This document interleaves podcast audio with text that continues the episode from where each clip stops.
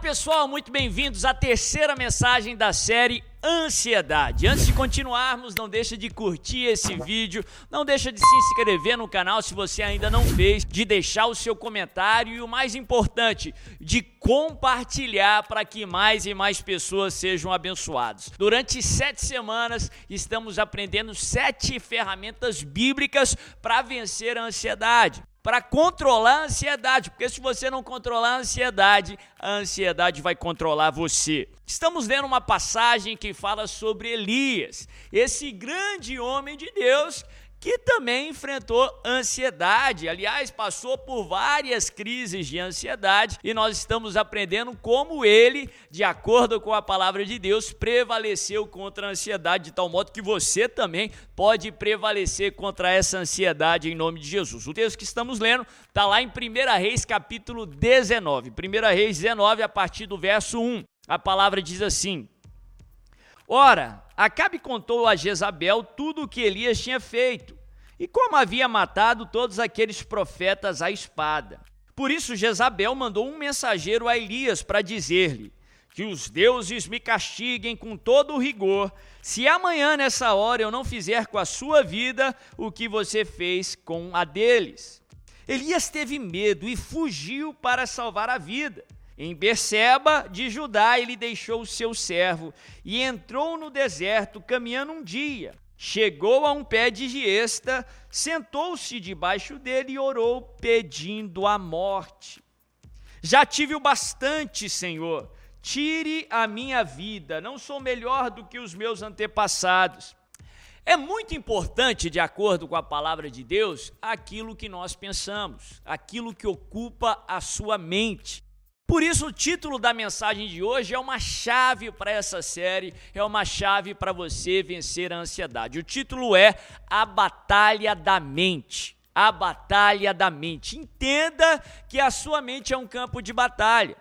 Entenda que enquanto você viver aqui na terra, você vai enfrentar uma batalha na sua mente. E é fundamental que você saia dessa batalha vencedor. É fundamental que você sempre seja um vencedor na batalha da sua mente. A Bíblia nos dá muita substância para concluirmos que o que passa na nossa mente é fundamental, é muito importante. Tudo o que você faz começa na sua mente. Tudo o que você sente começa na sua mente. As suas emoções são geradas pelos seus pensamentos. Por isso que é importante aquilo que você pensa. A direção que você vai percorrer é determinada pelos seus pensamentos. Você sempre vai caminhar na direção dos seus pensamentos. Por isso que é importante você pensar certo, por isso que é importante você pensar conforme a palavra de Deus. Elias entra numa crise muito severa de ansiedade. E essa crise foi gerada pelos seus pensamentos. Ora, ele tinha acabado de enfrentar 850 sacerdotes do diabo, vencido, ele tinha acabado de fazer descer fogo dos céus, a tal modo que toda uma nação reconheceu que só o Senhor era Deus. Ele tinha acabado de fazer chover depois de três anos e meio de seca e agora, por causa de uma ameaça de uma pessoa, ameaça de Jezabel, ele acha que a sua vida encontrou um ponto final, um beco sem saída, e ele entra numa espiral de emoções, numa espiral de ansiedades. Se você acompanhou a primeira mensagem, que você pode acessar por esse link aqui em cima, Elias ele percorre quase 600 quilômetros sozinho por um deserto por conta de uma crise de ansiedade e agora ele pede para Deus tirar a sua vida. Aquele que tinha feito tanto milagre acontecer, fazia sentido ele temer a ameaça de uma pessoa? Fazia sentido, fazia lógica ele temer pela própria vida por conta da ameaça de Jezabel, aquele que há poucos dias atrás tinha feito descer chuva dos céus, depois de três anos e meio de seca, que tinha começado por conta de uma palavra sua. Não, pensamento ansioso não faz lógica, ansiedade não faz sentido. Pensamentos turbulentos por conta de ansiedade não fazem sentido. Naturalmente falando, a sua ansiedade não vai fazer lógica. Naturalmente falando, esses pensamentos ansiosos não fazem sentido. É você que precisa se esforçar para trazer lógica a esses pensamentos. É você que precisa se esforçar para trazer sentido para esses pensamentos. A Bíblia nos ensina que são pensamentos errados, ideias falsas, lógicas erradas que muitas vezes destroem a vida das pessoas que geram, que são gatilhos, que impulsionam crises de ansiedade, que muitas vezes o resultado são extremamente negativos, que o resultado é extremamente negativo. Foram pensamentos errados, mentirosos, aquilo que a palavra de Deus chama lá no Novo Testamento de sofismas, que levaram Elias a essa grave crise de ansiedade. Eu vou pontuar alguns pensamentos que eu aprendo aqui lendo 1 Reis 18 e 19, que coisas que estavam na mente de Elias que desencadearam aquela crise. Primeiro pensamento, eu estou só. Só eu fiquei. Todos estão servindo Baal, todos estão servindo Azerá e só eu fiquei servindo a Deus. Falso. O próprio Deus falou para ele que tinha reservado sete mil que não tinha se dobrado diante de Baal. O próprio servo de Acabe, no capítulo 18, fala que ele reservou lá uma quantidade de pessoas fiéis ao Senhor, protegendo eles contra Acabe.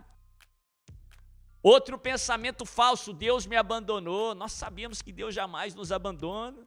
Outro pensamento falso: Jezabel tem a palavra final. Não, quem tem a palavra final não são os médicos, quem tem a palavra final não é o homem, quem tem a palavra final não é você, só Deus tem a palavra final.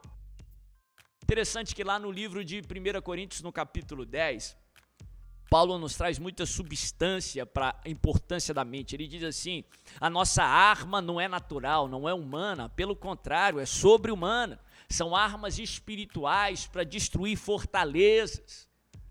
E ele continua dizendo que essas fortalezas são argumentos e pretensões, tem algumas traduções que fala sofismas, que se levantam contra o conhecimento de Deus, em outras palavras. Ele nos ensina literalmente que a nossa mente é um campo de batalha, que sempre vamos enfrentar uma batalha na mente. E muitas vezes ideias falsas, crenças limitantes, aquilo que a palavra chama de sofismas, são fortalezas tentando nos impedir de vencer essa batalha. Para que você vença essa batalha, você precisa quebrar essas fortalezas. Muitas vezes ideias falsas que estão aí na sua mente desde a sua infância que já formaram conexões nervosas aí muito sólidas na sua mente, desde aí da sua criação mas que precisam ser quebradas em nome de Jesus. Como são quebradas? Através das armas espirituais da palavra, da sua fé, da oração, através dessas ferramentas que eu estou compartilhando com você aqui durante essas sete semanas ferramentas da Bíblia. Sim, através da palavra de Deus, você pode destruir essas fortalezas. E Paulo acrescenta lá em 1 Coríntios capítulo 10 uma chave também para vencer a ansiedade. Ele diz assim: trazendo os seus pensamentos, ou os vossos pensamentos cativos à obediência de Cristo.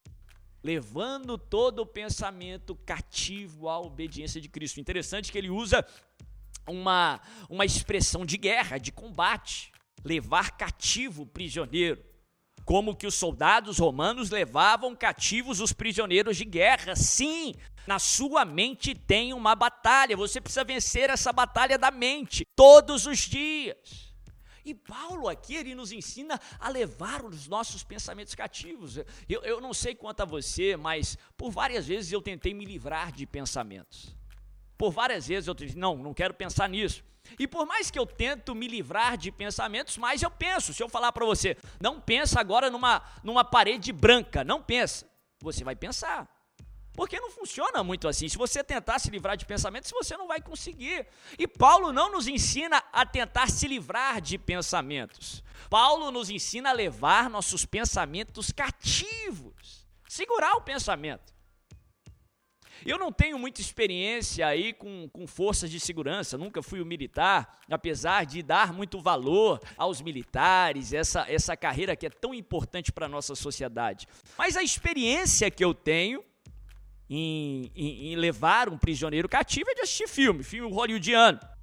E é interessante quando nós, nós assistimos os filmes, quando geralmente numa batalha se é pego um adversário, um inimigo, quando eles, os soldados, as forças de segurança pegam ali um terrorista, um criminoso, a primeira coisa que é feito é levar esse delinquente para a sala de interrogatório. Sim, leve os seus pensamentos para a sala do interrogatório.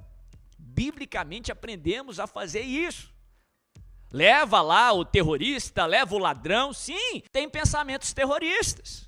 Sim, tem pensamentos que são ladrões, que vêm para roubar a sua paz, que vêm para roubar a qualidade de vida que Deus veio para te dar. Leve-os para a sala do interrogatório e começa a perguntar: de onde você veio? Quem que te enviou? O que, que você está fazendo aqui? Faz sentido esse pensamento? Faz sentido eu temer uma pessoa, uma mulher, sendo que Deus me deu vitória sobre os 850 profetas do diabo? Faz sentido eu duvidar do agir de Deus? Se Deus foi fiel no passado, é fiel no presente, ele permanece fiel no futuro. Quem que te vinhou? Você veio aqui amando de Deus ou amando de Satanás? Leve os seus pensamentos para a sala do interrogatório. Não haja naturalmente com os seus pensamentos, tome o controle da sua mente. Senão o seu coração vai dominar você. E o coração te engana, o coração é enganoso. Assuma o controle da sua mente. Espera aí, faz sentido esse medo? Faz sentido essa ansiedade? Por que, que eu estou sentindo medo agora? Por quê? É, qual que são os gatilhos? O que está gerando esse sentimento? Leve seus pensamentos para a sala do interrogatório. Interessante que muitas vezes quando você vai entrar em algum país, você tem que passar pela imigração, pelo agente de imigração, que muitas vezes tem poder e autoridade de uma força de segurança esse agente de imigração ele vai fazer alguns questionamentos e ele tem autoridade para te mandar de volta para o teu país de origem ou até para te aprisionar naquele país. Quando você entra em algum país, seja na Europa, Estados Unidos, em Israel, algum país que você for, geralmente você vai passar por esse agente de segurança. Interessante que isso tem muito a ver com como nós lidamos com a batalha da mente. Porque nós não temos autoridade ou nós não podemos evitar pensamentos de pousar na nossa mente. Da mesma forma, o agente de segurança ele não escolhe que é, que imigrante, que passageiro vai chegar ali naquele aeroporto, mas ele tem autoridade para determinar qual passageiro, qual pessoa vai entrar no país. Da mesma forma, você não pode evitar pensamentos de pousarem na sua mente. Quando o agente de imigração vê um passageiro suspeito, ele leva o passageiro para a sala do interrogatório. Quando você vê um pensamento suspeito, leve ele para a sala do interrogatório. Pergunta de onde veio.